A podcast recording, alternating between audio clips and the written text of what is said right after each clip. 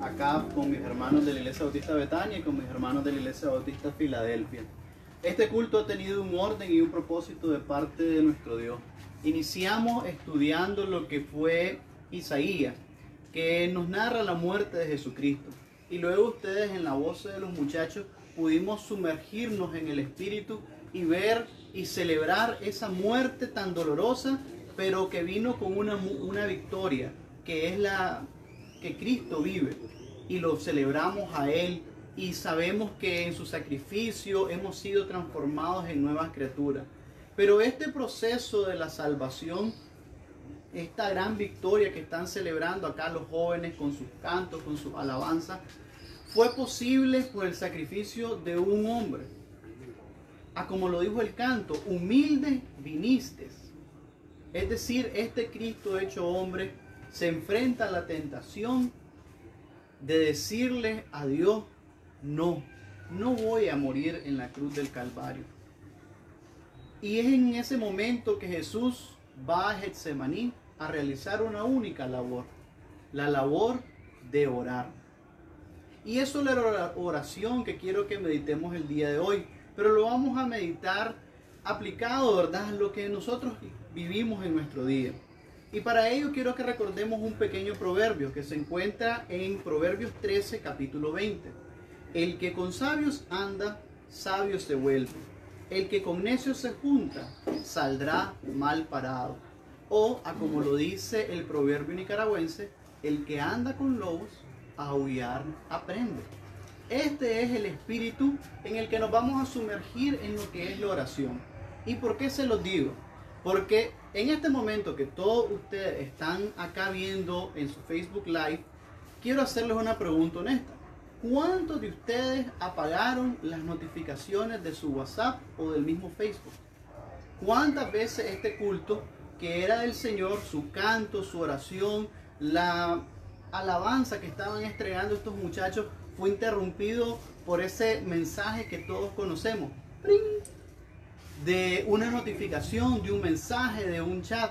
Estamos acostumbrados todos nosotros a que en la edad de la comunicación es fácil estar intercambiando mensajes. Tenemos diferentes grupos de WhatsApp, el grupo de WhatsApp de la iglesia, el grupo de WhatsApp de los amigos del trabajo, del colegio, de la universidad, etc. Y también tenemos, ¿verdad? La comunidad, este, si no hay chat, nadie nos está chateando, nos acostumbramos a estar viendo ya sea nuestro Facebook, Instagram, dicen que Twitter es menos, pero también entretiene. Y así, ¿verdad? Vemos las cadenas, las noticias falsas que se han reproducido y todo lo demás. ¿Qué quiere decir? Quiere decir que como persona nosotros hemos andado en este mundo de la tecnología claramente que todo está a un clic de distancia. Pero si vemos el ejemplo de Jesús en su oración, vemos que no todo está a un clic de distancia. El problema es que como jóvenes aprendemos a llevar nuestras relaciones al ritmo de las redes sociales, al ritmo de la tecnología, al ritmo de los videos. Queremos que nuestros cultos sean igual de entretenidos que eh, cualquier influencer que le guste a ustedes ver y ver sus comedias y reírse. Yo ya estoy un poco mayor, entonces yo recuerdo el primer grande que, nos, que veíamos fue Germán Garmendia. Ya nadie lo ve pero en su época fue la sensación del bloque, por así decirlo. Y este otro primer canal de entretenimiento que uno veía videos de comedia, que es ecuatoriano, Enchufe TV, y uno las veía los videos y se seguía riendo. Entonces estamos acostumbrados a que esa es la dinámica. Y luego tenemos que ir a la iglesia a reflexionar y entonces podemos decir, hombre, esto es como aburrido, porque el pastor no hace algo más divertido? Tiene el PowerPoint y ningún meme nos pone en la hora de la prédica, sino que solo los versículos. ¿Qué pasó aquí? Pues las palabras del Señor nos dice que no andemos con necios, no veamos el mundo al ritmo de las redes sociales, sino hagamos como estamos haciendo ahorita, que la iglesia le imponga el ritmo a estas redes sociales. Y una parte esencial de la vida del cristiano es la oración, porque la oración es conversar con Dios. Y es en esa oración que podemos encontrar poder. Y el poder, lo dice Jesús, muchas veces no está como es en los grupos. Si uno está en un grupo de WhatsApp, a veces uno puede cargar hasta 86 con este, chats que uno no puede leer. En mi trabajo, eh, los padres de familia, en un colegio, los padres de familia tienen un WhatsApp y ahí pasan chismeando todo el día. O sea, hay papás que parece que no tienen nada que hacer, cuando sus trabajos son bien flexibles y entonces pasan, habla que habla y se quejan, inclusive a veces se quejan de cosas que pasaron el año lectivo anterior, pero se siguen quejando porque como según ellos no se hizo nada. Y entonces esa es la dinámica, que hay mucha bulla, mucha bulla y mucha bulla. Vayamos y contrastemos esa manera en cómo nosotros estamos conviviendo en la vida real, ahora tratemos de traducirlos a una oración con el Señor. Y si vemos el ejemplo de Jesús, no hay ruido de parte de Jesús. En Mateo nos dice lo siguiente, que Jesús fue a la montaña a orar. Y estando ahí, solo le dice una cosa al Señor, Padre, haz pasar de mí esta copa, pero que no sea tu voluntad, sino, que no sea mi, mi voluntad, sino la tuya. Y pasó una hora, una hora súper aburridísima. Tanto así que los otros apóstoles que se fueron con él se quedaron dormidos. Es decir, que no sucedió nada extraordinario. Lucas, el evangelista, nos dice la perspectiva de qué estaba sucediendo en el plano espiritual mientras Jesús decía esa pequeña oración. Dice que un ángel del Señor vino a consolarlo. Y Mateo, y perdón, y, lo, y Pedro, Jacobo y Juan, que estaban ahí con Jesús, no vieron ese ángel, no lo pudieron escuchar, solo vieron su cansancio y durmieron. Jesús desciende por segunda vez, nos dice Mateo, y les dice, no pudieron esperar conmigo ni una hora. Por eso nos damos cuenta que Jesús estuvo orando una hora. Y le dice, a la verdad, el espíritu puede, pero la carne es débil. Es decir, que con todo y el consuelo que nos dice el apóstol, el, perdón, el evangelista Lucas, Jesús no ha encontrado la fortaleza para esta misión tan difícil. Y vuelve a orar. Y la oración viene a ser la misma frase. Padre, haz pasar de mí esta copa. Pero que se haga tu voluntad y no la mía. Y nuevamente pasa un silencio rotundo. ¿Qué está sucediendo en estos tres silencios que Jesús vuelve a subir a Getsemaní? Jesús está escuchando la voz de su Padre. Jesús está escuchando el consuelo que le dé el ángel. Jesús está tomando fuerza para realizar la maravillosa obra que este grupo de jóvenes estaban hoy celebrando con sus voces, con sus cantos y con su oración. Y es esa la lección que quiero que tengamos. Nosotros los creyentes no andamos con necios aunque en el mundo tengamos que estar conviviendo con las redes sociales, con, valores contrarios a los del Evangelio, nosotros no andamos con lobo, andamos con el Maestro. Y sí podemos ocupar la dinámica de las redes sociales para alcanzar a más personas como lo estamos haciendo en este momento. Y sí podemos ocupar los grupos de nuestras amistades para llevar palabra de bendición. Y está bien. Pero no queramos convertir nuestras oraciones y nuestras intercesiones espirituales en un grupo de WhatsApp que tenemos con Dios, en que estamos parlotea, que parlotea y que parlotea y enviando mensajes y enviando audio, enviándole memes a Dios.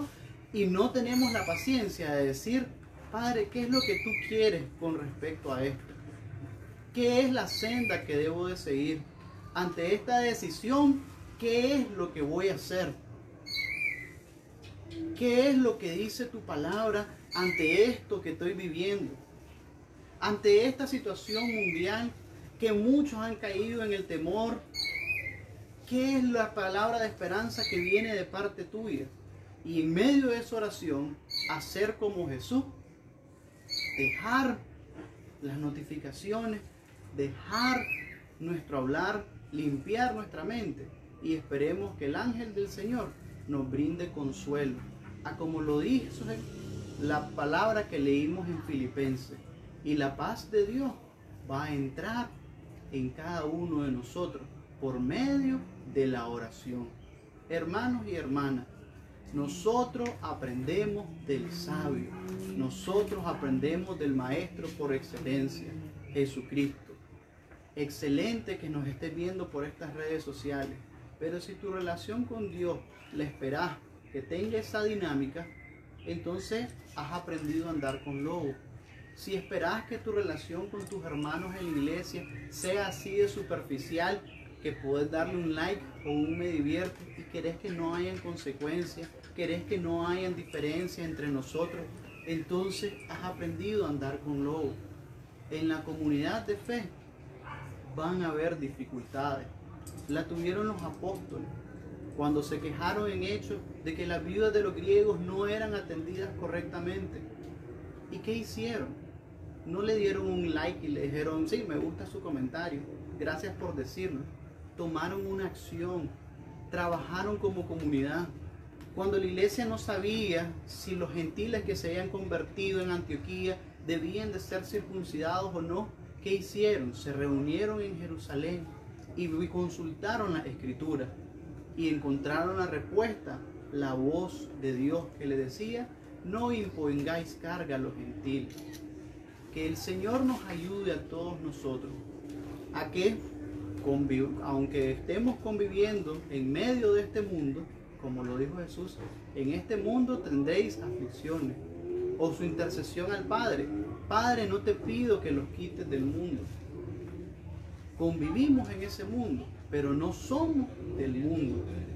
Que nuestras relaciones entre nuestros hermanos, entre nuestra comunidad de fe y con nuestro Dios, no sea definido por la dinámica que ha impuesto la tecnología, sino sea definido por lo que encontramos en su palabra, como ejemplo de un Jesús sabio que hizo silencio y decidió escuchar el consuelo y la paz de su Dios. Que esta noche, después que termine este culto, todos nos podamos acercar al Señor y preguntemos, ¿qué es tu voluntad para mi vida? Y escuchemos y meditemos. Apagado nuestro celular, apagado la televisión, apagada la computadora, de las series, de los videos, un silencio real, así como lo tuvo Jesús en el, en el Getsemaní. Hoy jóvenes que estamos celebrando la muerte y resurrección de Jesucristo y en especial en esta Semana Santa, recordemos el ejemplo de nuestro Maestro por excelencia, de nuestro Salvador, y que todos podamos poner en práctica esa dinámica de relaciones significativas, no relaciones que se basan en un me divierte, en un like, en un chat, sino relaciones que son conocer a tu hermano, amar a tu prójimo, amar a Dios sobre todas las cosas. Ánimo jóvenes, que en estos momentos que nos encontramos separados físicamente, la unión que se ha creado por medio del Espíritu Santo del Señor y conectados con la ayuda de esta herramienta, nos permita a todos sentir en unidad que el Señor está dando palabras para cada uno de nosotros.